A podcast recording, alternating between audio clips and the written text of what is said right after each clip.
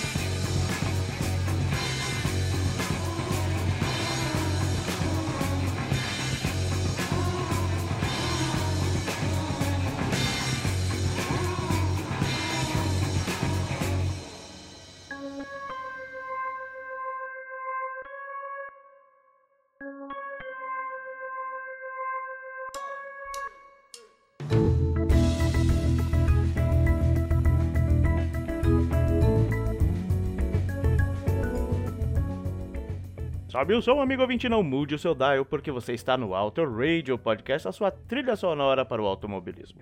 Eu sou Ricardo Berman e você está no Under the Covers, onde falaremos do clássico Immigrant Song do Led Zeppelin, cujo você já ouviu aí no início desse episódio. Esse som está presente no Led Zeppelin 3, lançado em novembro de 1970. E Immigrant Song teve mais projeção do que a banda pensava em que teria o LED sempre focou muito mais na construção de álbum do que nas suas faixas. Aliás, foi lançado como single muito a contragosto da banda.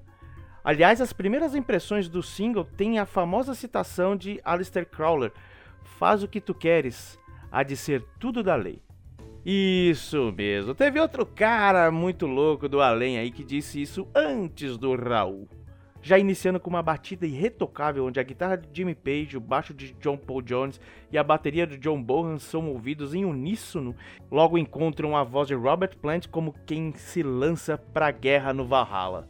E falando em Valhalla, a inspiração veio de uma visita aos países nórdicos, mais especificamente na Islândia, onde foram convidados pelo governo para uma turnê trocas de culturas, vamos dizer assim.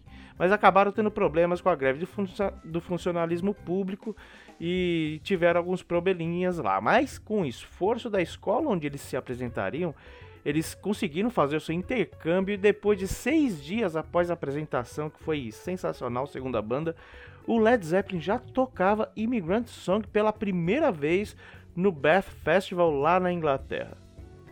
E falando em shows, Immigrant Song abriu todos os shows do Led Zeppelin de 1970 a 1976 e alcançou a posição número 16 na parada da Billboard. Esse som, sinceramente, pode, pode gostar ou não de Led Zeppelin, é um som fantástico que nos leva aos confins da história, mais precisamente a essa mitologia nórdica que eu citei pouco tempo atrás, cuja letra tem base e é dedicado ao explorador da Islândia, o Leif Erikson, e é apresentada pela perspectiva dos vikings remando para o oeste da Escandinávia à procura de novas terras.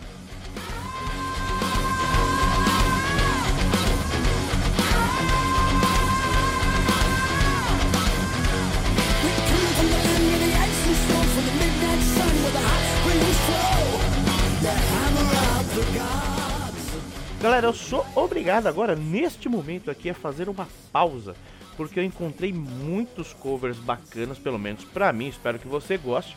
E diferente e muito diferentes entre si, que é o lance legal. Se tocar um cover aqui onde a, só a voz se difere, não, não é muito bacana, né?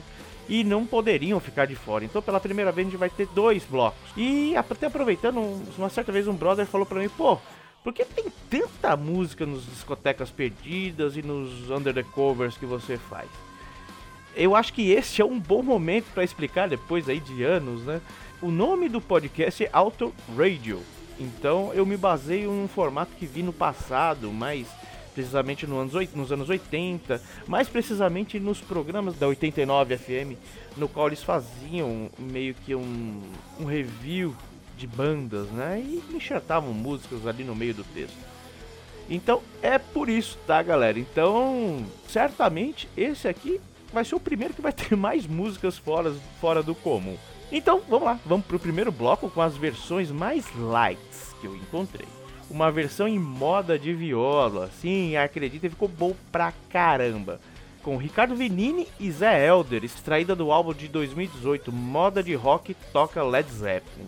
Eles adaptam versões instrumentais dos clássicos do rock para viola caipira e outras bandas também em outros álbuns, né? Esse álbum em si, ele é exclusivo do Led Zeppelin, vale a pena procurar lá no Spotify, enfim, tá disponível pra gente ouvir. Em seguida, a gente vai com Infectious Grooves, né? Uma banda com uma versão extraída lá do álbum Sarcipius Ark de 1993 tava ali, a banda tava no áudio, né? Essa, o Infectious Grooves era constituída basicamente de membros do Suicidal Tendencies e traz uma versão bem grooveada, bem diferente. E Dread Zeppelin, sim, os mais velhos lembram muito da invasão de videoclipes na MTV dessa banda, principalmente da versão de Starway to Heaven. É, a banda era uma banda cover que fez muito sucesso e fazia covers exclusivos do Led Zeppelin. E no vocal tinha um Elvis Presley lá, meio mequetrefe, mas muito divertido. Essa é a versão do álbum de estreia dele, chamado Unleaded, de 1990. Bora lá e já voltamos sobre o som Flashback.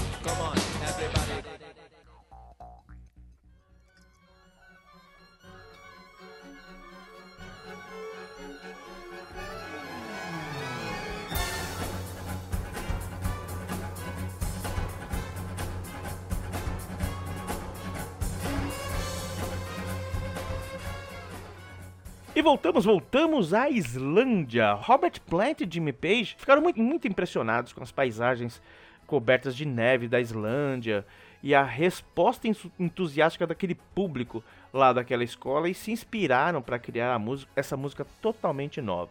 Plant era um grande admirador da mitologia nórdica já e encontrou paralelos na conquista das terras estrangeiras pela banda com as missões vikings da Idade Média, que se trata a mitologia nórdica. A frase Hammer of the Gods, presente na música, foi aproveitada por Stephen Davis para dar nome à biografia da banda lançada em 1985.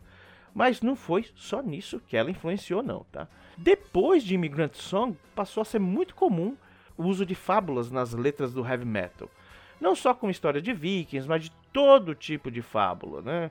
E pensando nisso, só de sacanagem, eu vou citar aqui na mesma frase hein? exemplos como Iron Maiden, Zaxxon, Manowar e o Green Jelly com Three Little Pigs, ou seja, a lenda dos três porquinhos. Aliás, musicalmente falando, o heavy metal tem um subgênero chamado Viking Metal, que por característica tem um vocal grutural e muito mais peso na son- sonoridade, bem mais peso do que o metal clássico. E instrumentos que eram fora do padrão convencional, por exemplo, violino, violinos rústicos e outras, outros instrumentos. Mas isso é mais fácil de entender ouvindo Manowar e Amon Amarth, por exemplo, né? E o que é uma grande verdade é que eu posso estar falando uma grande merda aqui, porque eu não entendo merda nenhuma de metal. Mas eu quis trazer essa informação pra você aqui. Entendedores de metal, por favor, me corrijam se eu estiver errado, que provavelmente está errado mesmo. Bom, Immigrant Song migrou para outras mídias. Com certo receio, eles liberaram para o Jack Black tocar no School of Rock, né? Depois que o Jack Black foi lá e falou- fez uma audição para os caras, aí liberaram, né? E caiu como uma luva no filme da Marvel, o Thor Ragnarok, se não me engano, é o segundo filme da. Segundo ou terceiro? Bom, já não me lembro. E, aliás, tirando os ajustes para a história, para os quadrinhos, é, os filmes do Thor são uma aula para mitologia nórdica, principalmente para entender esse negócio dos nove reinos, Yggdrasil, essas coisas. E o Led Zeppelin ele nunca parou de tocar música pesada desde então. Mesmo que eles sejam contra o rótulo de heavy metal, que no meu ponto de vista não é heavy metal não. O álbum seguinte, Led Zeppelin 4, seria uma mistura eclética do, do hard rock com black, tipo Black Dog e o folk de Battle of Evermore, que também conta uma outra história muito bacana. Mas os álbuns seguintes também expandiram mais o escopo da banda, tipo funk com The Grunge e The Winter Song, por exemplo, né? Rock progressivo, por exemplo, In the Light, In the Rain Song, e o inusitado e pop e muito conhecido reggae de Dire Maker. O principal indício de que o Led Zeppelin é uma banda de metal continua sendo Immigrant Song. Mesmo que pra mim seja um puro, simples e hoje fora de moda rock and roll.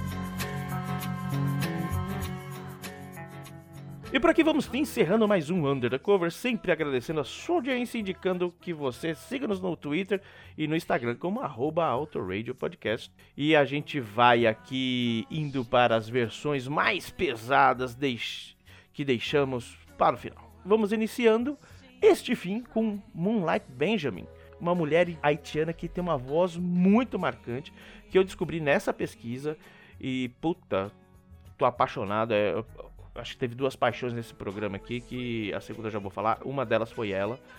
O cover foi feito em 2020.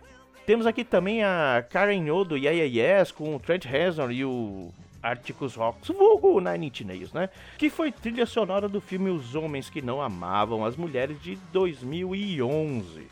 E fechamos com os russos, The End of Melancholy, que é a minha segunda paixão aqui. Cara, na boa, eu não sou muito de metal, assim, não sou um, não é muito a minha, minha praia, mas ouvindo esses caras, vendo o vídeo, eu achei duca. Inclusive eu perguntei pro nosso querido amigo Rafael Celone, ouvinte aqui, participante dos carteiros, que ele gosta desse tipo de som. Falei, meu, você conhece? Ele falou, mano, não, não conheço. Perguntei pro grande glorioso Léo Nosset lá do Doublecast e do I Wanna Rock também, que é fã de metal aí. Por enquanto esse picareta não me deu a resposta ainda.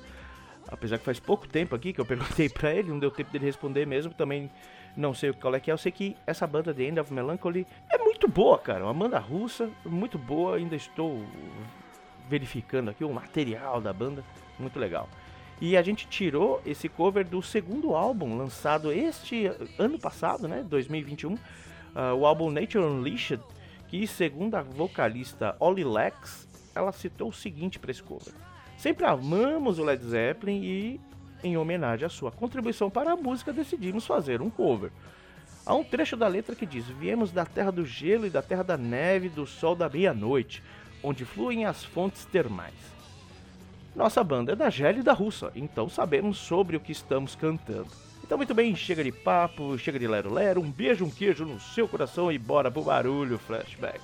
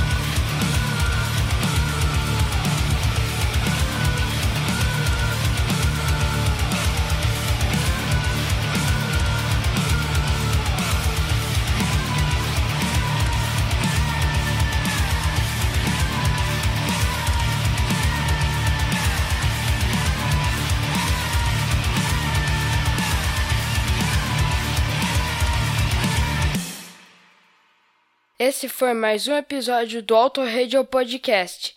Tchau!